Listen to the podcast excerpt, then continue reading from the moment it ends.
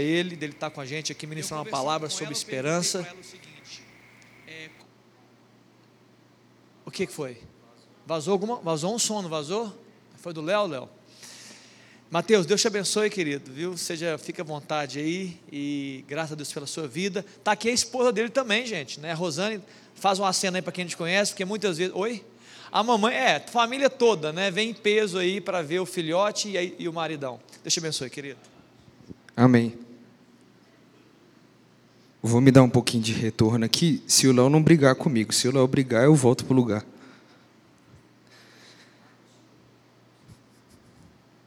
Obrigado, pastor. Boa noite, igreja. Graça e paz. O pastor já me apresentou aí, então a gente pode pular para as próximas partes. Mas eu estava conversando com, com Deira essa semana, porque já tem um tempo que eu não consigo vir no culto de terça habitualmente. É, a minha célula acontece nas terças e por razões da vida a gente está mais no sábado, domingo e por aí vai nas outras programações da igreja. E o culto de terça, ele já fez parte da minha vida, muito assim. Estava comentando com ele, a gente estava rindo junto, porque quando eu entrei no louvor, há 12 anos atrás, eu comecei cantando nos cultos de terça. E aí era Deira levava a gente para terça, sábado, domingo de manhã, domingo à noite. Na igreja que ele em Lagoa Santa, ele levava e arrastava todo mundo junto, e a gente ia. E lá no começo eu ficava ali no backing vocal, né, o Deira sempre me zoou, falando que eu era muito, muito tímido, né? Deira um pouco mais retraída, assim. E ficava eu mais dois amigos meus, e um deles, inclusive, quando ficava muito envergonhado, ele tirava o cabo do microfone assim, ó, e segurava o cabo e o microfone separado, sem ninguém ver, para ninguém ouvir a voz dele, assim. Né? A gente lá no louvor, ainda tímido, ainda preocupado. E é legal pensar nisso, estou comentando isso porque enquanto eu estava ali no louvor e lembrando dessa época, é como se Deus ele ele lembrasse a gente também de algumas coisas que são importantes na caminhada, né? O que, que o Senhor fez comigo nesses 12 anos? Eu ainda sou bem jovem, né? Mas nesses dois anos eu posso dizer que eu provei, eu vi muita coisa assim da parte de Deus que vivificou minha fé, que me trouxe grandes convicções que eu não tinha naquela época, que me tirou um pouquinho da casinha ali, né, daquela introspecção, e que hoje eu posso contar um pouquinho daquilo que o Senhor tem feito, e isso me alegra muito, sabe? Então eu queria compartilhar um pouco disso com vocês hoje. É, na verdade, a palavra é muito simples, e na verdade, os, as coisas mais simples que o Senhor nos ensina talvez sejam as mais importantes, né? Sejam as bases. E as bases, elas precisam ser visitadas de tempos em tempos para serem renovadas, para serem ressignificadas dentro de você, para você ter uma nova compreensão. À medida que a gente vai amadurecendo, também essa compreensão vai atingindo novos níveis sobre o mesmo assunto, talvez. Eu queria começar lendo o livro de Hebreus, no capítulo 11, rapidinho com vocês, os primeiros versículos apenas. A carta aos Hebreus, capítulo 11, versículos de 1 a 3 apenas. Eu vou ler com vocês na tela, não vou ler a minha versão não, porque a minha versão eu, eu não gosto tanto dela para esse versículo. Esse versículo é tão famoso que a gente decora numa versão e a gente não quer mais ler em outras. É, então vamos lá, Hebreus 11, 1. Ora, a fé é a certeza de coisas que se esperam, a convicção de fatos que não se veem, pois pela fé os antigos obtiveram bom testemunho. Pela fé entendemos que foi o universo formado pela palavra de Deus, de maneira que o visível veio a existir das coisas que não aparecem, das coisas que não eram visíveis. Hebreus 11 é um, é um capítulo muito famoso, talvez um dos mais famosos da nossa tradição, porque ele fala sobre a fé cristã, sobre os heróis da fé, histórias que ao longo da, da, da história instigaram muitas pessoas, inspiraram muitas pessoas e nos deram também alguns parâmetros do que de fato era uma fé que agradava o Senhor. Uma fé que era vibrante, uma fé que era intensa. E eu quero falar um pouquinho sobre isso hoje, sobre uma fé vibrante, uma fé que é qualificada. Porque se a gente vê no decorrer da palavra, a gente pode perceber que existem pessoas que sequer têm fé. Existem pessoas que têm uma fé que é considerada pequena, homem de pequena fé. E tem pessoas que têm uma fé relevante, uma fé que causou espanto no próprio Cristo, Nossa, essa fé eu não vi em outros lugares, essa fé é diferente. Então a gente tem níveis diferentes de fé e a gente também tem a completa ausência de fé. Eu queria começar perguntando então para vocês, é uma pergunta retórica, não precisa me responder, mas eu queria que vocês refletissem com sinceridade. Você considera que você é uma pessoa que tem fé? Existe fé dentro de você? Qual que é o nível dessa fé? Qual que é o tamanho dela? É uma fé pequenininha, ainda tímida, está no começo da caminhada, ou uma fé que já foi provada, que já foi ganhou, né, musculatura. Qual que é o tamanho da sua fé? O quanto a sua fé impacta nas suas emoções, por exemplo? Quanto que a sua fé ela é decisiva no seu olhar para as circunstâncias da vida? A fé que você tem em Deus, ela muda as suas expectativas sobre o futuro? Ela tem algum impacto nisso? A sua fé ela te faz esperançoso de alguma maneira? Ou a sua fé nem atinge essa área? Essas perguntas elas me vêm à mente quando eu penso sobre fé, porque a gente vive num país que tem uma tradição cristã por trás dele, né? que foi é, foi construído através de ideais cristãos, de instituições cristãs. Logo mais a gente vai ter um feriado, que é um feriado de, é, que tem um, uma raiz cristã e por aí vai. Então a gente tem toda essa formação. A gente foi acostumado desde pequeno a falar sobre fé. Fé é algo comum aqui para nós, o que não é comum em outros países muito mais frios, que não têm a mesma tradição que a nossa. Isso, por um lado, é bom, e por outro lado, é um pouco perigoso, porque a gente está acostumado. Tudo é fé. Né? É muito comum de você escutar por aí a pessoa falando: Poxa, eu tenho muita fé. Eu sou uma pessoa de fé. Eu conheço fulaninha de tal, aquela senhorinha, ela tem muita fé. A gente vê isso até nas músicas. Na música do louvor, a gente cantou sobre fé aqui hoje. A gente vê nas músicas também seculares. É, andar com fé eu vou, que a fé não costuma falhar. É o que o pessoal fala, né? A gente vê falando sobre fé no dia a dia, mas ela fé, ela está em qualquer lugar? Qualquer fé nos serve? Porque hoje em dia, por aí, as pessoas têm acreditado que fé é um pensamento positivo. A fé é um desejo muito grande que você vai ter. Nossa, eu confio que no futuro eu vou ficar rico. Eu confio que tal coisa vai acontecer. Eu confio que o calor não vai voltar. Sabe aquele desejo que você tem, que você segura assim. Teve gente que, né, orou junto comigo aí sobre o calor. Mas a fé ela não é isso, não é um simples desejo, não é só um pensamento positivo. É, não é a percepção de que no futuro as coisas podem melhorar. Ser uma pessoa positiva não significa ser uma pessoa que tem fé. A fé que professamos não tem a mesma natureza do que outros tipos de crença que tem por aí. Né? A própria fé que eu falei da música, andar com fé eu vou, que a fé não costuma falhar, essa música é muito famosa, né? Mas ela vem dentro de um CD que fala sobre Umbanda, né, que fala sobre os orixás e tal. Qualquer fé não serve. Nós estamos falando da mesma fé quando a gente conversa sobre esses assuntos? Talvez não. Quando a gente entra nesse edifício aqui, algum tipo de fé nos atinge. Você acredita que esse teto não vai cair sobre você hoje, né? Por isso você entrou. Mas se você não conhece o engenheiro, você não sabe quais materiais foram utilizados aqui, você não sabe nada, você não sabe o dia de amanhã. Mas você sabe que ontem você passou aqui na porta e não tinha caído, hoje não deve cair também, né? Aí você entrou por aqui.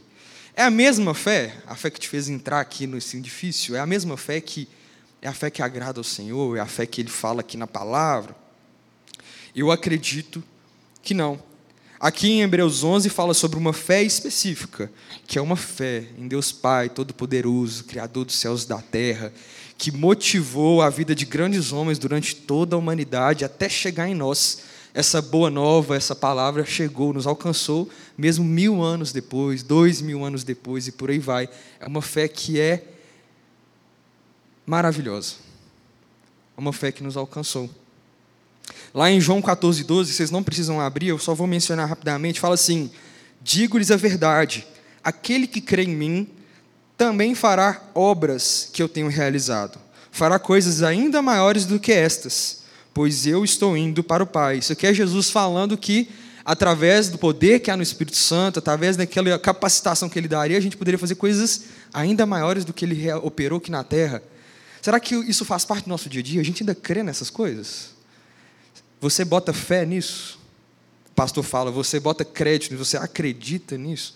Que os sinais e maravilhas operados por Cristo Jesus ainda fazem parte da realidade de hoje em dia? Tem gente que não, tem gente dentro das igrejas que não crê. Por isso que muitas vezes eu, eu falei sobre fé um tempo atrás na minha célula, e, e, um, um jovem da minha célula, ele fala que até que, às vezes ele tem até um pouco de vergonha de orar por cura, por exemplo. Uma situação de cura no dia a dia, a gente às vezes até se intimida um pouco. Poxa, o pastor falou de um câncer aqui. Pesado, né? É uma doença tão triste, tão pesada. A gente tem coragem de orar por cura hoje em dia? Às vezes não. falo por mim, às vezes não.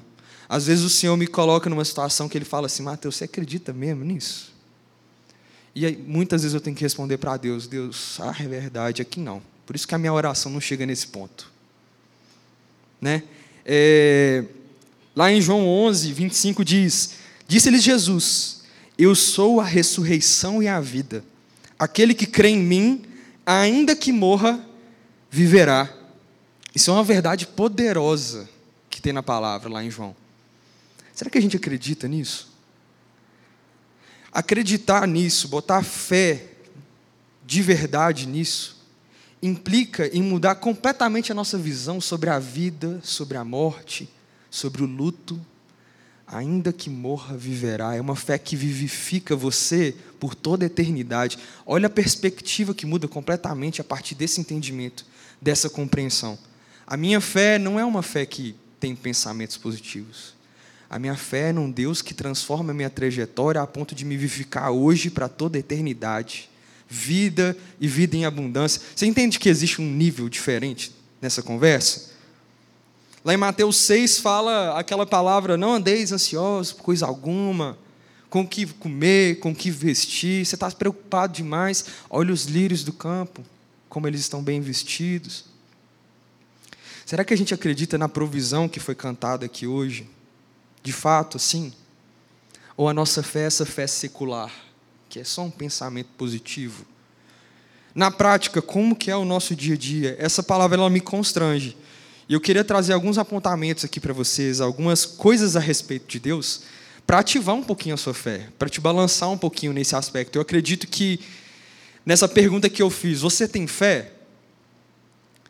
Vou dobrar agora a pergunta. Você tem fé e essa fé para você é suficiente? Está tranquilo o patamar que você chegou de fé? Ou dá para subir mais um pouquinho? Mais uns dois grãos de mostarda?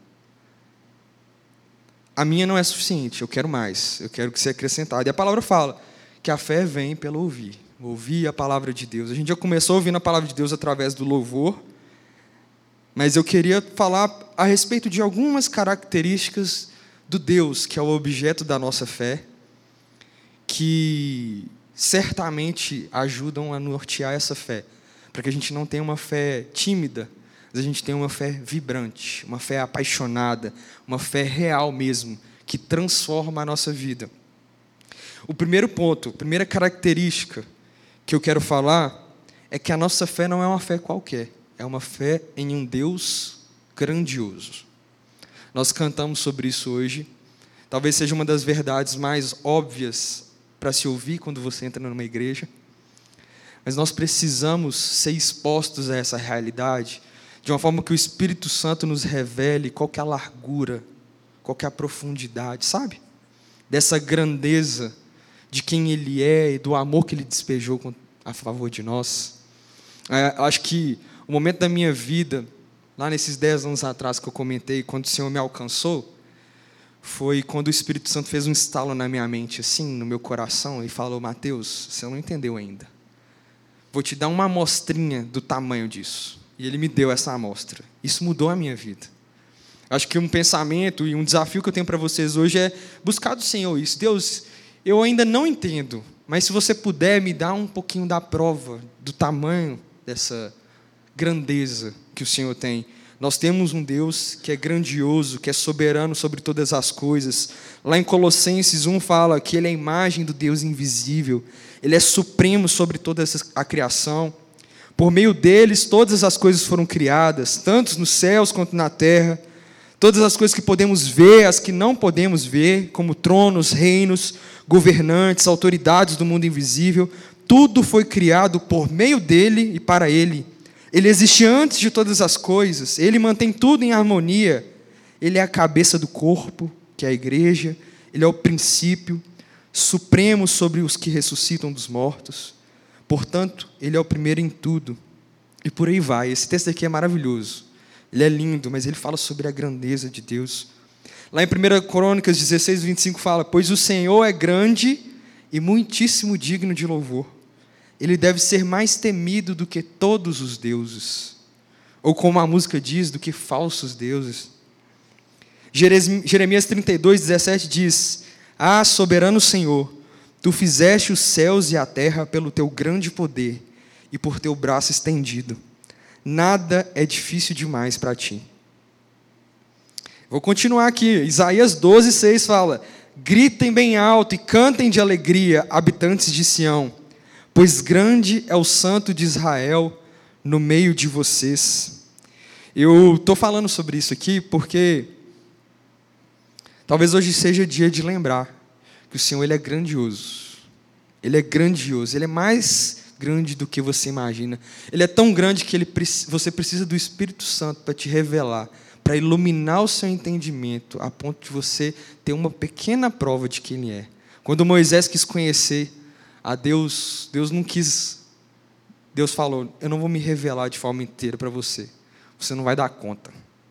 Primeiro, porque o seu intelecto não vai, não vai dar conta. Né? A cabeça vai explodir. Segundo, porque você vai cair para trás fulminado. Se o Senhor puder nos revelar nessa noite um pouquinho da grandeza dele, eu tenho certeza que ele vai mudar o nosso coração. Hoje é dia de lembrar: o Senhor é grandioso. Que o Senhor encha seu coração dessa verdade, como uma vibrante convicção, sabe?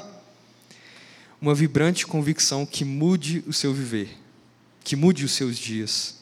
Quando a gente entende a grandeza do Senhor, é, eu acho que o nosso olhar e os nossos parâmetros eles mudam completamente no dia a dia. Às vezes a gente acha que as adversidades são grandes demais, é porque a gente não colocou ela do lado de Deus assim, para medir o tamanho. E a gente se esquece no decorrer da caminhada, né? Às vezes a fé se esfria um pouquinho. Eu estou aqui para te lembrar, Ele é grandioso. Que essa fé num Deus grandioso mude o seu viver. O segundo ponto que eu quero trazer aqui é que a nossa fé não é uma fé qualquer. É uma fé em um Deus que é eterno. E falar que é um Deus eterno significa para nós que não é um Deus limitado ao seu tempo, ao tempo terreno, ao seu relógio. Não é um Deus que cabe dentro da sua agenda, das suas prioridades que faz as coisas no seu tempo. A compreensão de que o Deus que a gente crê é um Deus eterno é uma compreensão que precisa mudar o nosso viver. Nós precisamos ser relembrados todos os dias que nós cremos em um Deus eterno, que chamou para caminhar com Ele por toda a eternidade. Isso muda tudo. Deus não pode ser limitado pelo nosso tempo terreno. Por isso, muitas vezes é difícil de esperar em Deus. A nossa mente às vezes está muito no agora, no tempo do relógio, no compromisso que tem para amanhã, na decisão que eu preciso tomar para ontem. O Senhor não funciona assim. Essa ideia de eternidade tem feito parte do seu dia a dia? Ou você ainda acredita que você tenha lá seus 75, 80 anos de vida, de expectativa, segundo o IBGE, 85, 90? Cento e tanto, igual o pastor Teixeira, se Deus for muito gracioso, mas sua expectativa de vida é essa? Esse pequeno tempo, por toda a eternidade? Se a nossa expectativa e todas as nossas esperanças estiverem para serem realizadas nesse curtinho tempo, a nossa fé vai esmorecer. Nós não vamos dar conta. Nós precisamos entender o quanto o Senhor é eterno. A esperança cristã aquilo que a gente acredita, aquilo que a gente louva o Senhor, ela se completa no porvir. Ela se completa na eternidade. O Senhor, ele completou a obra redentora dele, na cruz do Calvário. Nós já temos a revelação de que desse plano de, de redenção sobre nós, mas ele prometeu que ele nos buscaria. E aí não haverá mais choro, não haverá mais dor. Ele vai trazer a gente para perto, ele vai, a gente vai ter uma revelação plena de quem ele é. Lá a gente vai adorar ele em espírito e em verdade, de maneira plena, plena. A esperança do cristão, ela não está no hoje. Ela precisa estar no porvir, no horizonte que não está distante. É distante porque a gente está focado demais na nossa realidade pequena. Mas se a gente entender eternidade, é logo ali. É logo ali. Lá em 1 Coríntios 15, 19 fala: Se a nossa esperança em Cristo vale apenas para essa vida, somos os mais dignos de pena do mundo. Somos como coitados, os mais dignos de compaixão ali na NVNI. Essa esperança não é só para essa vida, é por toda a eternidade. Isso, isso muda os nossos parâmetros, isso muda as nossas referências. E eu acho que isso para mim também é um bálsamo. Saber que o que eu fizer aqui nunca vai ser suficiente para redimir todas as coisas e mudar tudo ao meu redor e, e ser tudo perfeito. O que os governos fizerem por aí não vão ser suficiente. As esperanças que eu tenho sobre a minha esposa, sobre a minha família, sobre o meu trabalho, elas são interessantes, eu preciso investir nisso tudo, mas tudo se completa em plenitude apenas na eternidade. Aí sim lá tudo será festa. Romanos 8, 18 diz: Eu estou absolutamente convencido de que os nossos sofrimentos do presente não podem ser comparados com a glória que em nós será revelada. A glória que há de vir. Existe uma música que eu gosto muito, de um cantor chamado Marcos Almeida, que ela fala: Toda dor é por enquanto mas a alegria é daqui até o fim, é eternamente. Tem um trecho dela que fala assim: ó, a alegria verá meu rosto sem lágrimas, verá raiar o dia que Jesus Cristo irá voltar, nas alturas com seus anjos e as trombetas anunciando. Toda dor é por enquanto, é por enquanto porque a eternidade há de vir. É nesse Deus que a gente crê, um Deus eterno. O Senhor é eterno. Hoje é dia de lembrar que o Senhor é um Deus eterno. E Ele convida para você ajustar sua caminhada para esse critério não cronológico mais, mas um critério que é de eternidade em eternidade. É para lá que a gente vai. Hoje é dia de lembrar que Ele é eterno, que o seu coração se encha dessa verdade e que essa fé ela mude o seu viver.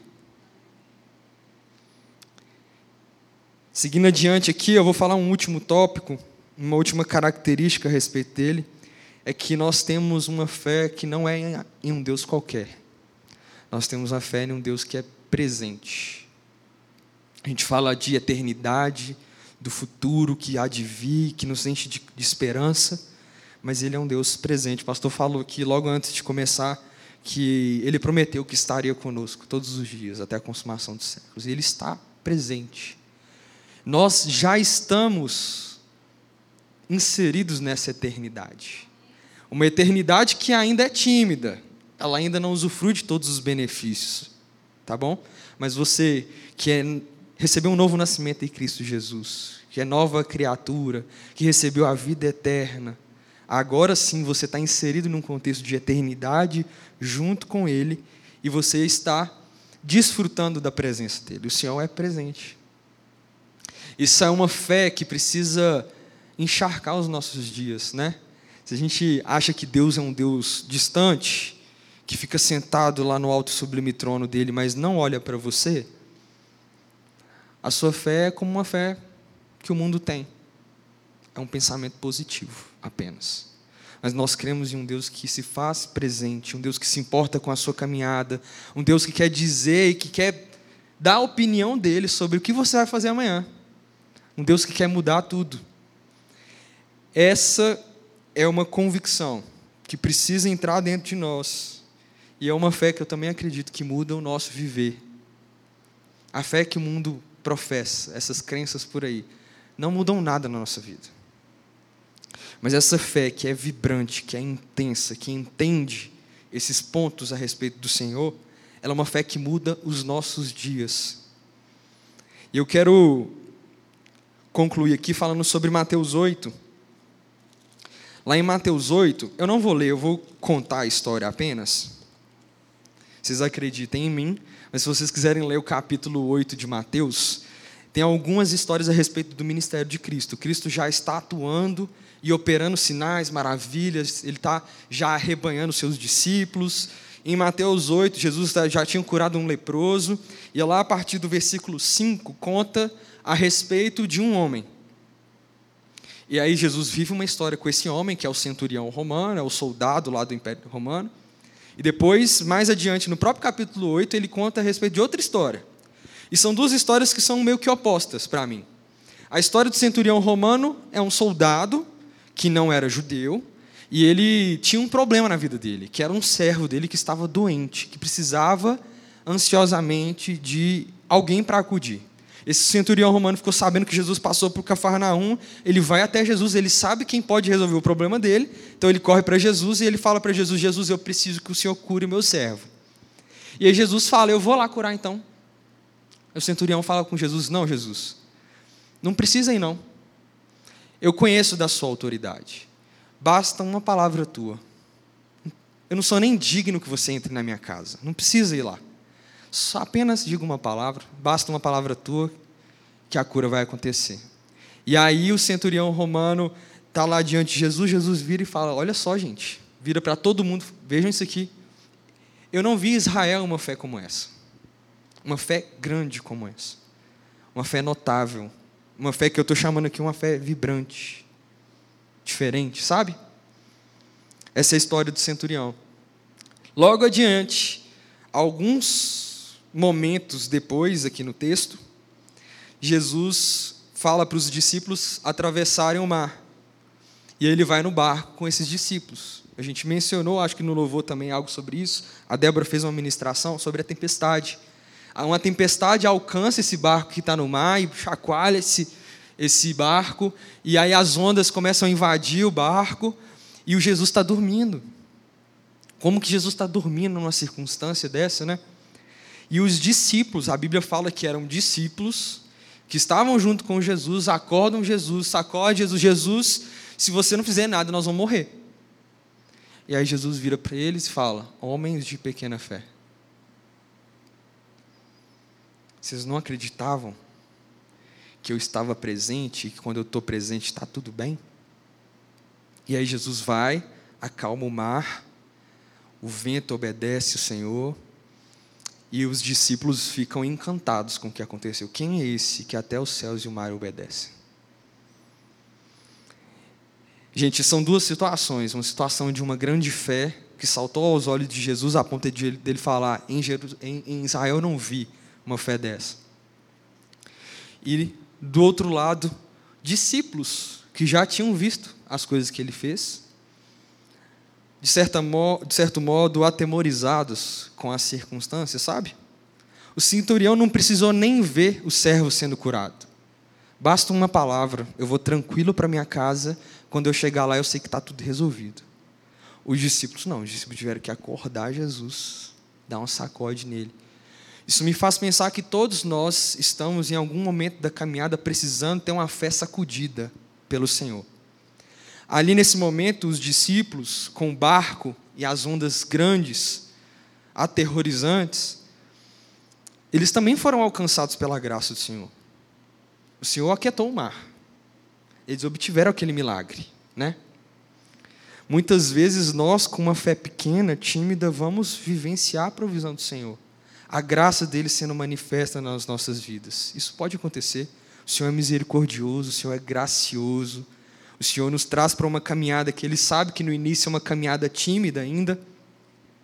Mas eu creio que nessa noite existe um chamado do Senhor para a gente ser vivificado por esses exemplos, a ponto de não sermos mais chamados de homens de pequena fé, e a ponto também de não sermos apenas limitados ao resultado do milagre. Vou explicar rapidinho por quê. Esses discípulos vivenciaram o resultado do milagre, que era o mar se acalmar.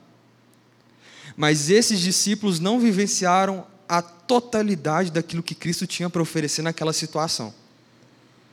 Quando existe uma grande fé, o coração se aquieta também. Quando existe uma grande fé, a paz do Senhor é ministrada. Quando existe alguma grande fé, o centurião não precisa ver o milagre acontecer, Jesus não precisa acordar. Não precisa. Quando a gente tem uma grande fé, a gente passa a ter a oportunidade de vivenciar a totalidade daquilo que Deus tem para revelar para nós aqui. Sabe? E a gente não precisa viver uma caminhada tímida nesse aspecto. O Senhor tem nos chamado para caminhar com Ele e dar um passo sobre as águas, quem sabe?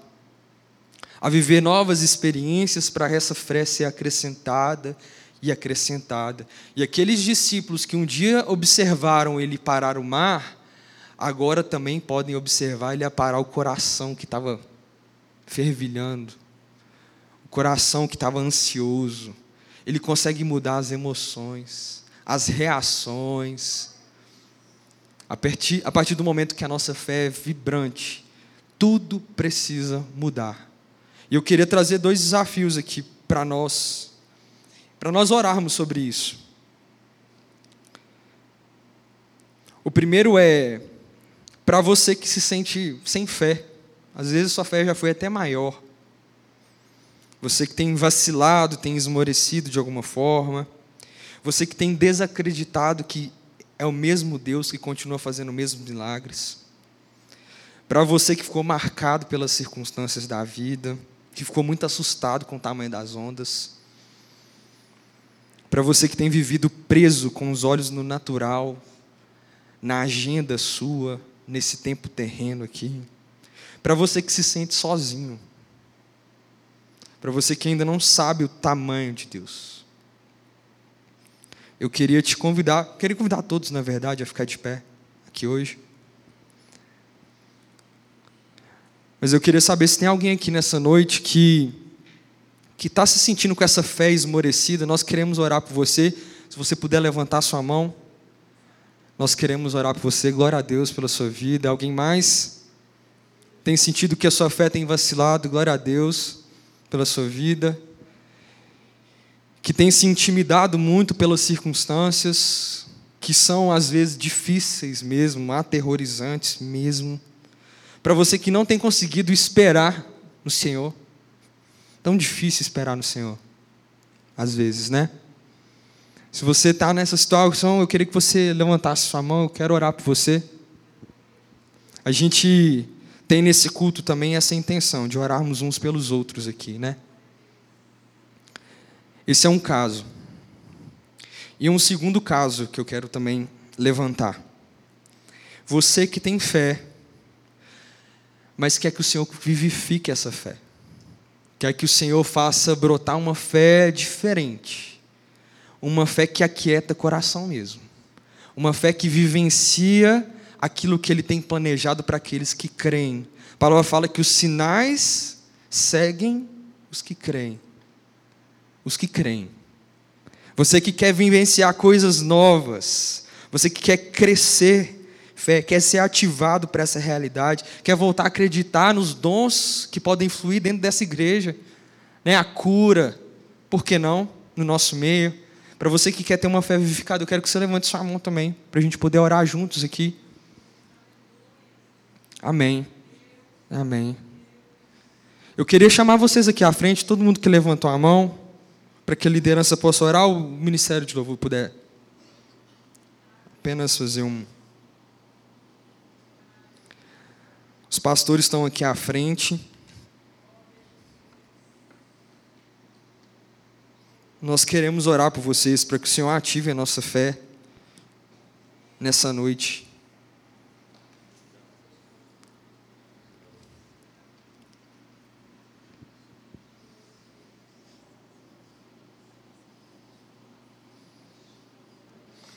Eu, eu acredito com todo o meu ser que história nenhuma que for contada, convencimento nenhum humano, pode produzir fé no coração humano. A gente pode escutar histórias motivacionais todos os dias ao acordar, livros de autoajuda. A gente pode seguir os coaches dessa vida. A gente pode ir no psicólogo todos os dias. Isso não vai produzir em nós uma fé viva. Isso às vezes vai ajudar a passar o dia. Eu sei que ajuda às vezes. Mas a única coisa que pode produzir fé de fato em nós é a revelação de quem o Senhor é. É a obra redentora de Cristo nas nossas vidas. Cristo Jesus, ele veio, ele caminhou entre nós, ele foi a palavra encarnada para revelar que existe sim esperança, que existe sim vida e vida em abundância, existem novos dias. Ele veio para demonstrar, para mostrar no exemplo, para dizer para todos que Ele é o Senhor, que Ele é soberano sobre todas as coisas. E a nossa oração aqui hoje, na verdade, é para que vocês não sejam convencidos, para que o meu coração não seja convencido hoje, não seja convencido por uma interpretação racional do que é fé, mas para que ele seja discernido espiritualmente. Qual é a grandeza, o tamanho, a profundidade do amor de Deus que foi despejado em nós? Qual que é o tamanho disso? Qual que é a grandeza? Quão grande é o meu Deus? Para que o Espírito Santo revele em nós e que essa palavra que foi lida aqui, essa palavra que muda a nossa vida, ela de fato produz em nós fé. Fé abundante, fé que muda a nossa caminhada. Nós queremos orar, Deus, eu te agradeço por esse dia, pela Sua palavra que foi aqui ministrada, Deus. Nós te agradecemos porque essa palavra ela é viva, ela é eficaz ainda hoje. Nós acreditamos que o Senhor é o mesmo Deus que era ontem, que é hoje e será eternamente. O Senhor é Alfa, é Ômega, é princípio, é fim. O Senhor criou todas as coisas para o louvor da Sua glória com as Suas mãos. O Senhor nos formou do pó da terra e soprou o fôlego de vida a ponto de tornarmos alma vivente. Tudo vem do Senhor, tudo é para o Senhor e nós queremos acreditar nisso, colocar crédito nisso, derramar as nossas vidas com base nessa mensagem, Pai, porque se não for o Senhor a mudar o nosso coração, se não for o Teu Espírito Santo a trazer convencimento, se não for o Senhor a falar e a demonstrar a largura, a profundidade, a altura desse amor, nós não conseguiremos, Deus. Nós clamamos pelo Teu nome aqui nessa noite. Se alguém aqui entre nós, Deus, ainda não experimentou, que seja a Tua revelação ao nos alcançar, assim como o Senhor me alcançou há dez anos atrás com essa mensagem. Dê um pouco da mostra do Seu amor por nós, Deus, da Sua grandeza. Revela um pouco do quem o Senhor é. Porque ao ver o Senhor, nós nos espantaremos, nós nos renderemos e as outras coisas todas se tornarão muito pequenas. Pai, eu oro para que em nome de Jesus o Senhor nos acolha em Sua graça, através do Teu sacrifício de Jesus lá na cruz. Nós queremos declarar que o Senhor é Senhor sobre nós. Jesus Cristo é o Senhor, e por isso nós temos vida eterna, vida em abundância nós podemos entrar nessa caminhada com o Senhor por toda a eternidade, por isso o momento de agora não nos assusta mais. O momento de agora não é definitivo, toda dor é por enquanto, mas amanhã todo choro será transformado em alegria.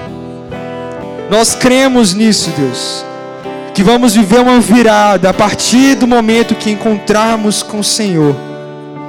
Deus, nós oramos também reconhecendo aqui nessa noite, Deus, que o Senhor é Deus presente. E por muitas vezes nós nos afirmamos como solitários, Deus, como pessoas que viveram sozinhas porque a vida machucou, porque fomos abandonados, mas nós sabemos que ainda que nossos pais nos deixem, ainda que os amigos deixem, ainda que esposa, marido nos deixem, o Senhor está conosco. O Senhor se faz presente, o Senhor nunca, nunca, nunca nos deixou. E que essa convicção nos alcance nessa noite, como Senhor, um fiel amigo, companheiro, cuja presença muda a nossa vida. Nós queremos clamar ao Senhor nessa noite para que o Senhor aumente a nossa fé, Deus. Aumente a minha fé, Deus. Nós não temos acreditado mais nos milagres. Nós não temos acreditado que o Senhor pode curar, que o Senhor pode expulsar demônios. Nós não temos acreditado que o Senhor pode mudar o quadro de qualquer circunstância. Que o Senhor pode trazer à vida aquilo que morreu. Que o Senhor pode reerguer relacionamentos, casamentos. Nós muitas vezes não acreditamos nisso. Mas nós queremos acreditar. Nós queremos acreditar nesse poder, por isso vivifica a nossa fé e faz que seja uma fé vibrante, transbordante. Nós queremos acreditar. E mais do que isso, nós queremos viver a nossa trajetória considerando isso. De modo que as nossas atitudes mudem, de modo que as nossas esperanças sejam renovadas de modo que os nossos pensamentos, a modo de viver o mundo, tudo isso mude. Nós confiamos no Senhor. Uns confiam em carros, outros confiam em cavalos, em bens materiais, mas nós confiamos no Senhor. Nos ajude a vivenciar a plenitude do que o Senhor reservou para nós, que não nos falte fé. Em nome de Jesus. Amém. Amém.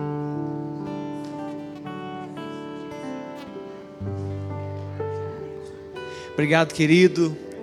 Amado, Deus abençoe a sua vida. Que bom que você veio, viu? Deus abençoe você, Vander. Deus restaure a sua vida também, viu? Muito bom ter você aqui.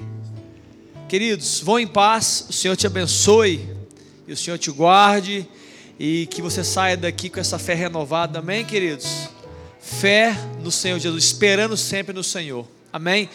Dá um abraço na pessoa que está do seu lado, despede dela, vá em paz em nome de Jesus.